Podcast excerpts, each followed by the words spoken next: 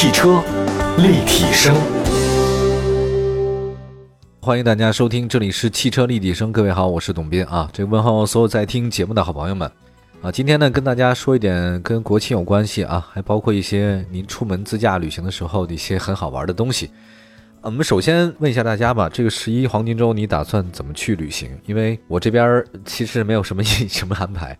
从二零二零年的这疫情开始到现在为止，只出过一次北京的五环。那次呢是因为出差嘛，呃，提前做了核酸检测，大概也就待了两三天吧，然后就回来了。十一期间我还真的没有什么想去的地方啊，因为管理比较严格嘛，而且我们还要上班。但我特别希望大家呢好好利用这个机会啊，多出去走走看一看。这个你行走的这个距离，行走的世界，你见到的世界有多大啊？它有时候会变相的决定了你的心胸可能有多宽广。如果你每天只是这个一亩三分地的话，见到一些人说那些话，连重样都不重样的，我不觉得这是一个很好的现象。全世界的都走一走，多看一看，有多远咱走多远啊！看到世界不一样的一种生活状态，多好啊！有类似这样的像十一的安排、国庆的安排的话，可以跟我们分享分享啊！关注一下我们汽车立体声的微博，还有微信平台都是可以的。我们先说今天几件事儿吧，一会儿呢再说十一的。前两天我们那个主编啊去试乘试驾了一次那个第四代的飞度。有个叫试驾之旅，去了广东的珠海啊。一辆车能被称为神车啊，那一定是满足几个条件，就是它的那个价格比较友好，很多人买这个东西才行啊。产品力有均衡，有爆点。此外呢，还有一些这个文化的背书。那每次当谈起来年轻人的神车啊，就是飞度始终是一个逃不过的话题。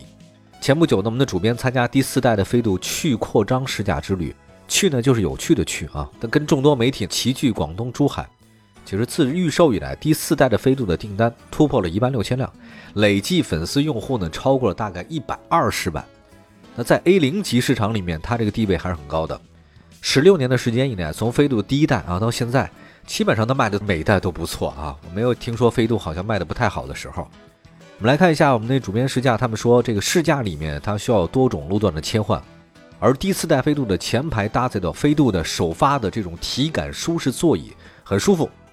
另外一个，他说的，Crossstar 超越 Max 版本全系配备了魔术座椅，能实现特别大的空间自由度啊，小车的范围能有更多灵活性的充裕的大空间。这个本田特别善于做这种事情啊。其实这个事儿呢，说起来，在我入这个车行第一天的时候就有所耳闻，很多人说本田特别善于什么呢？就是 MM 啊，这个 MM 也不是那个巧克力豆啊，它就是能在最有限的空间给你做出最大的感觉。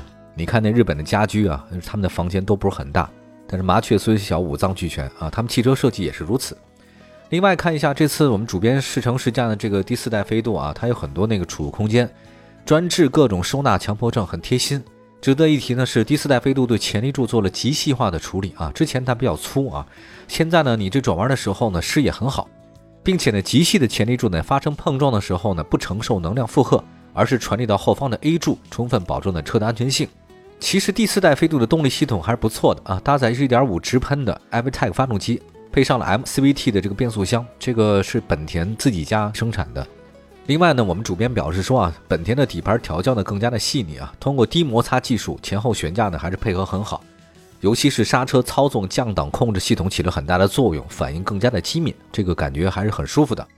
最让人意想不到呢是第四代飞度还搭载了一个 Honda 安全超感系统。那安全性上的话呢，领先于其他的各种各样的车型，比上一代也很好啊。其实提到这个本田的安全超感系统，我还真的很了解。我只是想说呢，就是技术真的是可以累加的。安全超感系统它不是现在才有了啊，我不是说我现在给你拿一个整套的车道偏移系统啊，还要包括交通标志智能识别系统啊，包括甚至很早以前我们的车道控制还有预碰撞系统啊，车道保持辅助系统等等。也就是说。其实大概从二零一零年以后，类似于像本田，还有包括全世界的这个对于主动安全的这个配置呢，是越来越重视了。什么低车速碰撞缓制啊，带拥堵的跟车啊，什么盲点显示等等，它都会有了。今天呢，它把每一项技术它累积在一起，给你加在一块儿，通过人工智能或者说是某些特殊的方式预判了，加了很多的雷达摄像啊这种技术，把之前每一个单项的技术集合成一个技术。这个技术的话呢，是全方位的保护你。你的车如果出现问题，它马上就给你反映出来。哦，你是哪儿出问题？我马上调校给你。不要等碰撞发生了，安全带才能保护你。是在你没碰撞的时候，我就给你准备好了，规避这个风险。那这就是安全超感系统，大概是这个意思吧。总结一下吧，本田全球战略系统的车型，开拓了国内两厢车的先河。之所以成功，那我觉得不是因为它高高在上啊，是因为它跟普通年轻人打成一片，尤其是都市的新鲜一族，大学刚毕业几年以后，他买辆车，这个本田是首选啊。还有颜值，有空间，关键的时候还能运动一下，发动机也不错啊，性价比比较高，而且还是牌子货啊，大家非常愿意啊。呃，接下来的话呢，再说下一个情况啊，就是大陆和森海塞尔展示下一代的车载音频方案，为每一个座位定制音频的体验。日前的音频专家森海塞尔，这个其实就是我特别喜欢用的品牌，我特喜欢森海。还有跟技术公司大陆呢，就是上次我们有次节目介绍过了啊，大陆公司是干什么的？啊，它展示了下一代的高级车载的音频的解决方案。而其中结合了森海塞尔的技术跟大陆的一个系统。今年的 CES 展上，森海塞尔和大陆展示了一下，让每个座位都定制一个音频的交互系统，这个厉害了。比如说哈，我举个例子，驾驶员你要想打电话，你乘客的话呢想听音乐，怎么办呢？互相不影响。一般来讲的话，这个会串台嘛？一个小小的车里面空间音响太多怎么办？它可以实现了，不仅可以清晰的实现动画质量。播放个性化内容，还能减少新的声音的可能性，减少听力疲劳。那关键是什么呢？它创造有集成式的高保真的有换能器的这个头枕，通过在驾驶员和乘客耳朵附近有个别的声场源，大大增强了这种听觉的体验。哎，我讲到这儿，大家应明白了吧？森海塞尔，提到森海塞尔，可能我知道很多朋友们没有那么的熟悉哈，但是我们做音频的、做视频的这个工作人都对森海塞尔是非常熟悉的。你要这么理解，就是耳机品牌吧。我非常喜欢这个是什么呢？就是我们常用的所有的这种制作人，不是 AKG 啊，什么铁三角啊，要不森海塞尔啊，还有索尼啊。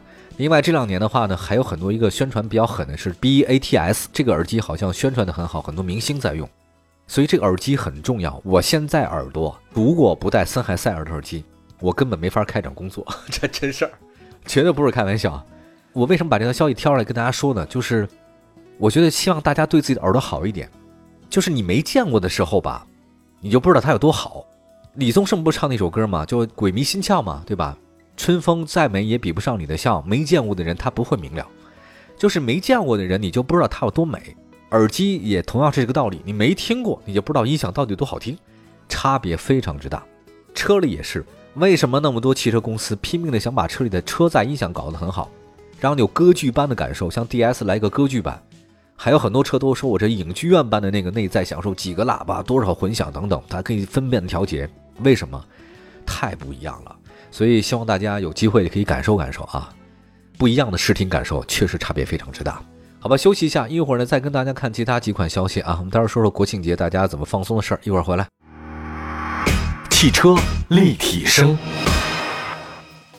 继续回到节目当中，您现在收听到的是汽车立体声，我是董斌。刚才说了一个耳机，特别希望大家有这么一个车载音响系统特别好的那个装置啊，在车里面出去自驾游的时候，尤其在走到什么高速公路上，哇，那个享受感完全不一样，那就不是只有发动机的声音传到你耳朵里面了，那真是超级音响的声音，好听死了，你不会累啊。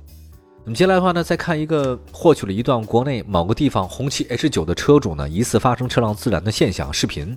目前关于这辆 H9 自燃的原因，截止到我们录制节目的时候，没有给出一个明确的答复啊。我们这个也等待红旗的进一步的说法。的的确确就是红旗，在一条道路上，那前机盖子已经打开了啊，因为那个红旗的进气格栅非常明显，和车灯一配，一眼就能望出来。那个整个浓烟啊冒得非常大，而另外当然确实有人在扑灭，所以满地的全是那种白色的。不清楚这辆车是因为第三方原因造成的，还是义务原因造成的。而且看到这辆红旗 H9 啊，侧面是有广告拉花儿，这什么意思呢？就是说应该是 4S 店的试乘试驾车啊，这个是肯定的了。但具体哪家 4S 店不知道。红旗 H9 呢，曾在2020年今年八月份嘛正式上市啊，刚刚才上市啊，这个售价区间是三十万到五十三万之间。红旗是咱们中国唯一的豪华品牌，红旗也对这款车有很多的厚望。那网络上爆出 H9 的自燃事件，就给很多朋友们要买红旗的人讨论的太多了，真的就是说什么的都有。我觉得是这样，就是在一个信息啊不确定的时候，希望官方能给出一个准确答复。你拖得越久，大家怀的越多；拖得越久，大家就觉得你好像这是在隐瞒些什么。我强烈建议厂家不要这么干啊！提前就把这个事儿说出来，我们是什么原因？什么原因正在调查？你说总比不说好。那看你怎么说了。近期呢，大家都对电动车的自然风险抱有很高的敏感度啊，但是 H 九是燃油车，会让大家非常非常的关注。这个我们等待着吧。好吧，那个下一个再说说国庆高速公路免费通行时间这个事情。自从五一没有了以后哈，我这全年的指望就在国庆了。我一直搞不懂啊，在全国的所有的工薪阶层里面，带薪休假制度没有完全能够很好的执行下去的情况之下。你贸然的就把五一劳动节的七天休息给取消了，这是一个让我永远搞不懂的一件事情。我不明白啊，这听说是很多大学教授建议的。春节大家都回家了嘛，你是有七天，那大家拼命的回家，他团聚的日子他不能出去玩。你那个十月一啊是国庆节秋季，大家统一集中出去玩，你造成路上有多少的拥堵，多少的浪费，景区有多少的人员，对吧？感官非常不好。那大家唯一的能够出去玩的是什么时间呢？大家唯一能玩的之前可能就是五一节了，啊，这个春天刚过啊，这个夏天还没有到，春夏之交，阳光灿烂，百花盛开，多好的时间。那现在搞得原来五一节我还能休个三四天啊，这十一休个三四天还勉强，现在只有十月一能休个三四天，增加了很多那种小节日啊，这种小的节也放假，当然是很好，但是你根本没法出去玩，最多周边游，这个这时间都很赶。还有一个，这次也是，虽然是八天。但前后都挪了一个星期六啊，挪了一个星期天。你前后这么一加，我觉得这何必呢？看一下交通运输部最新的方案啊，针对春节、清明节、劳动节、国庆节四个重要假期，实施七座含七座以下的小型客车的高速公路免费通行情况。从哪天呢？一号到八号，免费时段呢是从零点开始啊，节假日最后一天二十四点结束。高速通行的范围的话呢，基本是七座啊，大家可以关注一下啊。这个如果你这个座位太多的话，就是不可能的了。哦，对，摩托车也免费啊，这个大家可以关注一下。节假日大家怎么出去旅行啊？我先给大家简单的搜寻一下我得到的一个消息啊，就今年国庆长假，三亚、丽江、兰州、九寨沟、拉萨成为热门目的地，因为假期较长，穿越大半个中国成为旅游新趋势。在很多地方啊，这个看沙漠、骑骆驼的话呢是很受欢迎的。另外呢，还有一个就新疆那个现在是热门了，为什么呢？得到最新消息，今年新疆。所有的景点差不多你能想到的，什么喀纳斯啊这之类，都是免门票的啊，大家可以关注一下。另外呢，还有双节期间，广州、深圳、北京、上海、长沙、重庆、成都、西安、南昌、武汉铁路客流量是排前十。目的地显示，三亚、西安、重庆、厦门、成都、南京、杭州、苏州、天津、长沙，预计国庆节期间酒店预订量比较大。那么还有一个西安为什么排名非常靠前呢？因为我们得到消息，西安很多著名的景点，像大明宫、西安城墙、大唐芙蓉园，全部都是免费的。还有很多地方呢，都是五折。哈哈哈！今年大家都很拼呢，憋了很久了，这旅游没有收入啊。这十一黄金周和中秋放在一起，希望大家有机会来旅行，带动一下当地的消费。好吧，我想讲的就是这么多吧。希望各位有空出去走走，有假期就一定要出去看一看，到你曾经没去过的地方看看，到你跟你文化不一样的地方去看一看。你用心去感受，你的世界会变得真的很大。每个地方的人，他有每个地方人不同的生活方式，真的你会发现，不是只有你现在这一种生活方式的，对吧？感谢各位收听我们今天的汽车立体声，让我们共同期待着五一黄金周能够恢复的那一刻。我把话撂这儿了啊，一定得恢复。